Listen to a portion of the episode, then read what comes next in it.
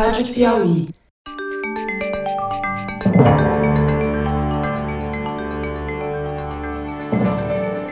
Opa! Eu sou José Roberto de Toledo e este é o Luz no Fim da Quarentena, uma coprodução da revista Piauí com a Rádio Novelo. Infectamos o canal do Foro de Teresina para discutir pesquisas científicas que ajudam a atravessar o túnel em que a pandemia nos enfiou.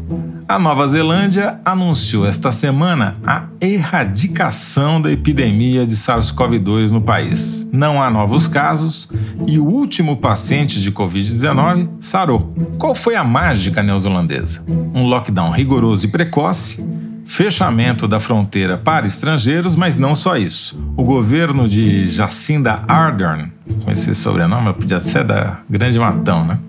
Aplicou quase 300 mil testes para encontrar pouco mais de mil neozelandeses infectados, dos quais só 22 acabaram morrendo.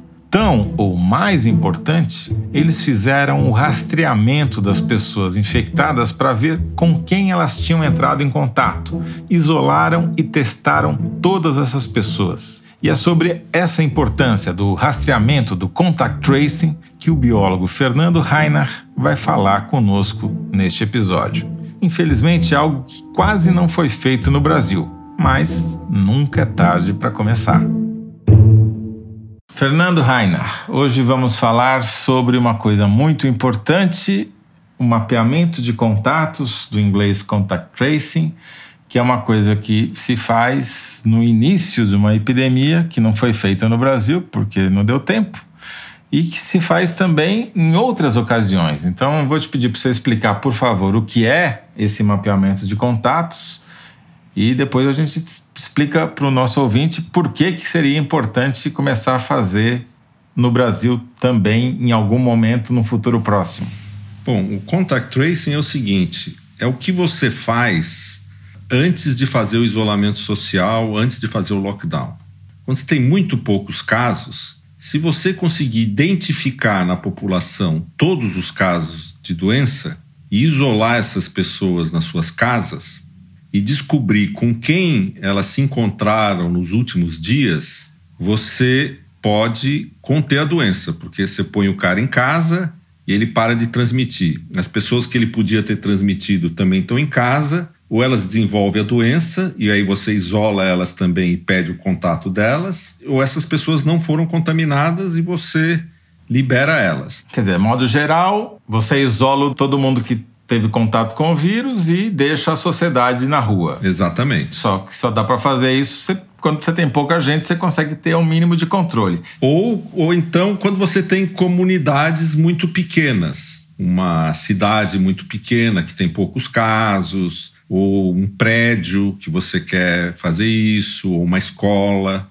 Em lugares como São Paulo e Rio de Janeiro, que estão flexibilizando o contato social, retomando as relações sociais e, portanto, aumentando as oportunidades de contágio, uma pessoa pode pedir para o seu chefe ou para o seu, enfim, para as pessoas que moram no mesmo prédio que ela adotarem um procedimento desse para tentar evitar que naquela comunidade específica o vírus se espalhe. É Exatamente. É Não dá para fazer numa cidade inteira como São Paulo, porque são milhares de casos novos todo dia. Você não consegue falar com cada pessoa, isolar, ver com quem ela se encontrou, na Europa, eles fizeram isolamento social, o número de casos baixou para um número pequeno e agora eles estão fazendo contact tracing lá. Para evitar uma segunda onda. Exatamente, você consegue evitar uma segunda onda, ou numa escola você consegue evitar que você abra a escola, apareça um monte de casos, você tenha que fechar a escola. Dá um exemplo numa escola, então. Como é que funcionaria? Vamos supor que o reabriu a escola, mas aí descobriu-se que o Joãozinho tá com SARS-CoV-2. Você teria que pegar e fazer uma regra entre os alunos e combinar isso com os pais. Se uma criança qualquer amanhecer ou aparecer com febre ou qualquer dos sinais iniciais de uma gripe, que pode ser uma gripe ou pode ser Covid, você fala: olha, ela não pode vir na escola. Aí não só ela não pode vir na escola, como você tem que me contar todo mundo que ela encontrou nos últimos dois, três dias. Aí você pega essas pessoas dessa lista, e põe quarentena também. Mesmo sem saber se é Covid ou se não é. É, daí a, o primeiro caso, que a gente chamou de Joãozinho, você vai lá e faz o PCR dele. Tem que ser o PCR que pega as pessoas durante a fase que eles estão transmitindo a doença. Deu positivo? Bom, então ele tem que ficar lá até curar, tem que ficar em casa até curar, e eu vou fazer o PCR de todos os contatos dele. Mas assim, não é desde que ele nasceu, né? Tem um prazo. Exatamente. E esse prazo depende das características do vírus. Então, esse trabalho que nós estamos discutindo aqui, ele descreve essas características do vírus, mas nós vamos chegar lá. Esse trabalho, para as pessoas que, que vivem pedindo qual é o nome do trabalho, chama Temporal Dynamics in Viral Shedding and Transmissibility of COVID-19. Saiu publicado na revista Nature Medicine na edição de maio e a gente vai colocar o link lá no site da Piauí, no, na página do Luz no fim da quarentena.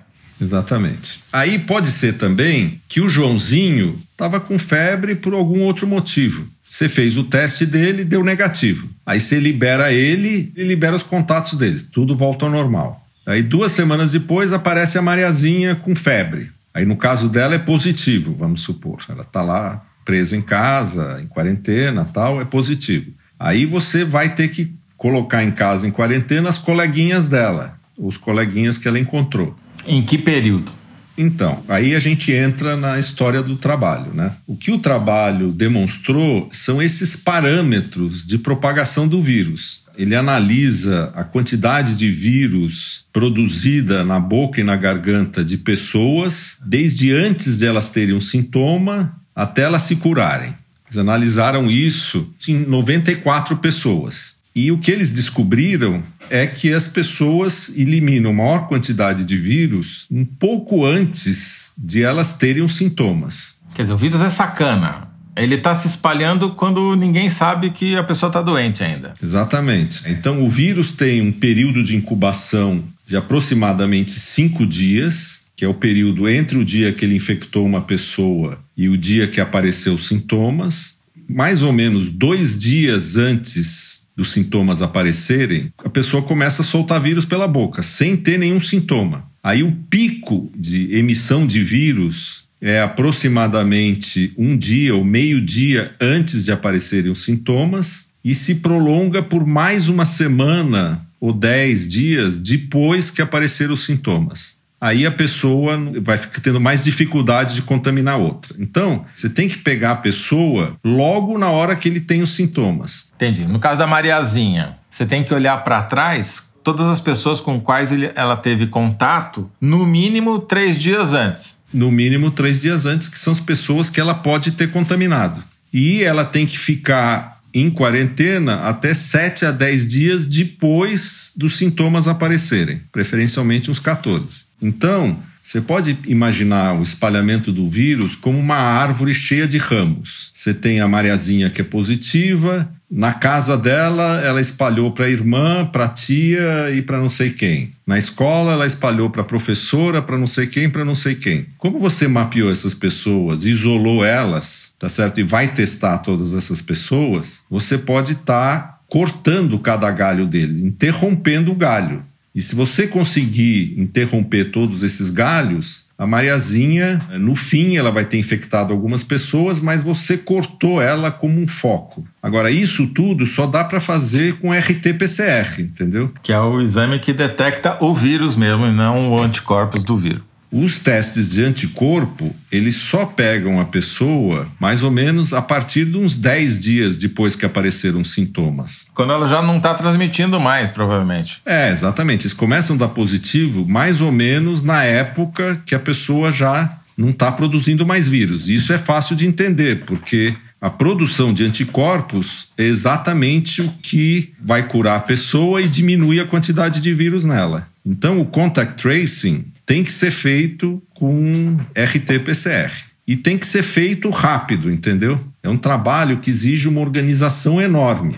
E muita máquina de PCR, né? Para fazer PCR. Máquina e gente. Muita máquina de PCR se tiver muito caso. Imagina uma escola que tem, sei lá, um caso por semana. Você vai ter que fazer 10, 20 exames por semana. Agora, se for uma pequena cidade que tem, sei lá, 100 casos por dia, já começa a ficar difícil, entendeu? Porque para cada um desses casos, você tem que identificar a pessoa, ficar com ela em casa, um agente de saúde tem que entrevistar ela, tem que saber quem foram os contatos, tem que ligar para os contatos, falar para o contato: olha, você também precisa ficar em casa, exige um grau de organização muito grande. Portanto, ele não funciona quando você já tem uma pandemia se espalhando, uma epidemia grande. Quer dizer, a situação que nós temos hoje em São Paulo e Rio de Janeiro, para ficar nos dois maiores estados do país em população, que é um estágio que a epidemia está crescendo, nessa situação não tem como fazer isso com a população inteira da cidade de São Paulo, a população inteira da cidade do Rio de Janeiro. No máximo daria para fazer numa pequena comunidade, como você falou, quer dizer, uma escola, um prédio. Ou você pode fazer nas pequenas cidades do interior onde o vírus ainda não chegou, ou tem pouquíssimos casos, entendeu? Para tentar segurar. Por que, que eu acho esse trabalho muito importante agora? Porque, de uma maneira ou de outra, o governo decidiu que vai abrir e que está abrindo gradualmente. Então, a arma principal que a gente tinha contra o vírus, que é o distanciamento social, está perdendo o seu poder. O que, que sobra para segurar um pouco em certos escritórios, em certas comunidades? É montar sistemas de contact tracing que são complicados. É caro, por exemplo, não dá para você montar numa padaria que entra gente entra e sai todo o tempo, mas dá para montar, por exemplo, num escritório de advogados, por exemplo, que são mais ou menos as mesmas pessoas que estão lá sempre, que vão lá e voltam todo dia, ou numa fábrica. Agora, e lembrando que isso não elimina o risco, né? Porque como o pico do infectante, né? Ele, o dia que ele está infectando mais, soltando mais vírus no ambiente é a véspera de quando ele apresenta sintomas. Quando você toca o alarme que o cara apresentou sintoma, é porque ele já estava contaminando explosivamente desde o dia anterior, né? É, por isso que esse sistema só funciona e por isso que eles começaram a medir temperatura, essas coisas, porque você tem que isolar a pessoa antes de ter certeza, entendeu? Se você fica esperando três, quatro dias, ah, não sei, por enquanto ainda só teve febre, não tem falta de ar, aí o que vai acontecer é que vai ser tarde. Né? Para você ter uma ideia, nesse trabalho eles demonstram que 44% dos casos secundários gerados por uma pessoa ocorreram antes dos sintomas aparecerem e 56 depois dos sintomas aparecerem, 56%. Para você ver como a coisa é difícil, mas é o que está sendo feito na Europa, depois que você conseguiu levar os níveis lá para baixo. Perfeito. Dizer, depois que eles fizeram lockdown de verdade, depois que eles mantiveram o lockdown, mesmo quando houve pressão para reabrir, agora a gente tem abertura e com manifestação na rua e a polícia reprimindo com bomba de gás e arma de pimenta, que só aumenta o risco de contágio, né? Porque as pessoas tossem, espirram. É, exatamente. Mas, de um jeito ou de outro, dentro de todos esses problemas, é a única metodologia que você pode fazer num ambiente fechado, como uma escola, etc., para tentar conter o aparecimento de casos. Porque senão o que, que vai acontecer? Você vai abrir a escola com muitos cuidados, tal, vai tudo bem. Aparece um caso. Se você bobear, isso vira 10, 15 casos dentro de uma escola em uma, duas semanas. Aí você vai, o que, que eu faço agora? Bom, aí você tem que fechar a escola. Agora, você já falou isso, mas eu vou repetir porque eu acho que é a mensagem talvez mais importante, que é não basta isolar o caso suspeito. Tem que ver todos os contatos que essa pessoa teve nos últimos três dias, no mínimo, isolar essas pessoas também e checar cada uma delas para ver se elas não geraram um novo braço, um novo galho de contágio para o lado delas, não é isso? É, porque quando você pensa numa gripe ou em outras doenças como SARS-1, por exemplo, a pessoa infectada só contamina as outras depois de aparecer os sintomas. Nesse caso, não. Na hora que apareceu os sintomas, o primeiro sintoma, ela já contaminou mais ou menos metade das pessoas que ela poderia contaminar. Então você tem que voltar para trás e achar essas pessoas. Agora a notícia é pior que isso, né? Na verdade, você tem uma fração de casos que a gente não sabe quantos são, de pessoas que são assintomáticas, que são pessoas que pegam a doença, a gente não sabe bem ainda se elas transmitem muito ou não, mas que se elas transmitirem, essas nem o contact tracing pega. Ou seja, o contact tracing é uma medida paliativa, né? Que você pode tentar fazer para diminuir o risco no seu local de trabalho, na sua escola, enfim, nos lugares que você vai começar a frequentar agora que o governo decidiu extemporaneamente abrir a economia, mas não resolve. É, o contact tracing é uma das armas, né? Da mesma maneira que lavar a mão não resolve, da mesma maneira que usar máscara não resolve. Sozinha nada resolve. Se você juntar todas essas coisas, aí você talvez consiga levar o R abaixo de 1. Mas você precisa ter uma organização para fazer isso e você precisa ter bastante testes RT-PCR para você fazer. Por isso que a grande correria na Europa foi a montagem desses grandes laboratórios para aumentar a capacidade de testagem. Enquanto aqui a gente correu para construir leitos, lá eles também fizeram leitos, mas eles correram em paralelo para aumentar a capacidade de testagem, porque eles sabiam que ia ser assim. E a nossa realidade é que as pessoas nem com sintoma, nem que queiram ser, ser testadas hoje na cidade de São Paulo, por exemplo, vão conseguir ser, salvo se forem admitidas internadas em algum hospital. É, então o que eu acho que vai acontecer no Brasil é que esses sistemas de contact tracing vão ter que ser montados pela própria sociedade, independente do governo. E aí acontece o de sempre, né? Quem tem mais dinheiro, mais organização, consegue montar. Então você imagina, vamos supor que uma escola particular consiga montar isso. Como é que o governo vai montar isso nas escolas públicas? Sim, mas nada impede de um prefeito né, de uma cidade que ainda tem poucos casos se organizar para ter capacidade de fazer a identificação, o isolamento e, e a testagem dessas pessoas da sua cidade. Exatamente. Nas cidades pequenas você pode fazer isso. Se ainda tiver poucos casos, sei lá, 10, 20 casos por dia, dá para fazer. Com muito mais que isso, já não dá. Você tem que fazer isolamento social. Aí, claro, você pode fazer um isolamento social violento numa cidade pequena, derrubar o número de casos e depois implementar isso aí. Que é a orientação que o Ministério da Saúde poderia ter feito desde o começo da epidemia, mas eles estão mais preocupados em distribuir cloroquina. É, o problema é que você nem acha os manuais e explicações de como fazer isso. Então, mesmo que um prefeito de uma cidade pequena ou um diretor de escola queira fazer isso, não tem nem os manuais, as instruções, sugestões, né? Mas eu acho que agora nós entramos numa fase da, da epidemia onde o governo não conseguiu dar conta do recado e resolveu abrir. Bom, agora, nessa situação, cada um vai ter que organizar o seu próprio ambiente de trabalho, da sua empresa, da sua escola, etc. Muito bom, Fernando Rainer, muito obrigado mais uma vez. Até a próxima. Tá legal, obrigado, Toledo. Até mais. Tchau. Tchau, tchau. Este foi Fernando Reinhardt, professor titular de Bioquímica da Universidade de São Paulo e cientista residente aqui do nosso podcast. O Luz no Fim da Quarentena é uma coprodução da revista Piauí com a Rádio Novelo. A coordenação e edição deste programa são da Paula Scarpim, da Evelyn Argenta e do Vitor Hugo Brandalize. A identidade sonora é da Mari Romano. Quem finaliza o programa é o João Jabassi. E a coordenação digital é da Kelly Moraes. Yasmin Santos e Emily Almeida fazem a distribuição nos tocadores e nas redes sociais. A identidade visual é da Paula Cardoso e o Motion Graphics é da Renata Buono. Eu sou José Roberto de Toledo. Até o próximo episódio. Tchau!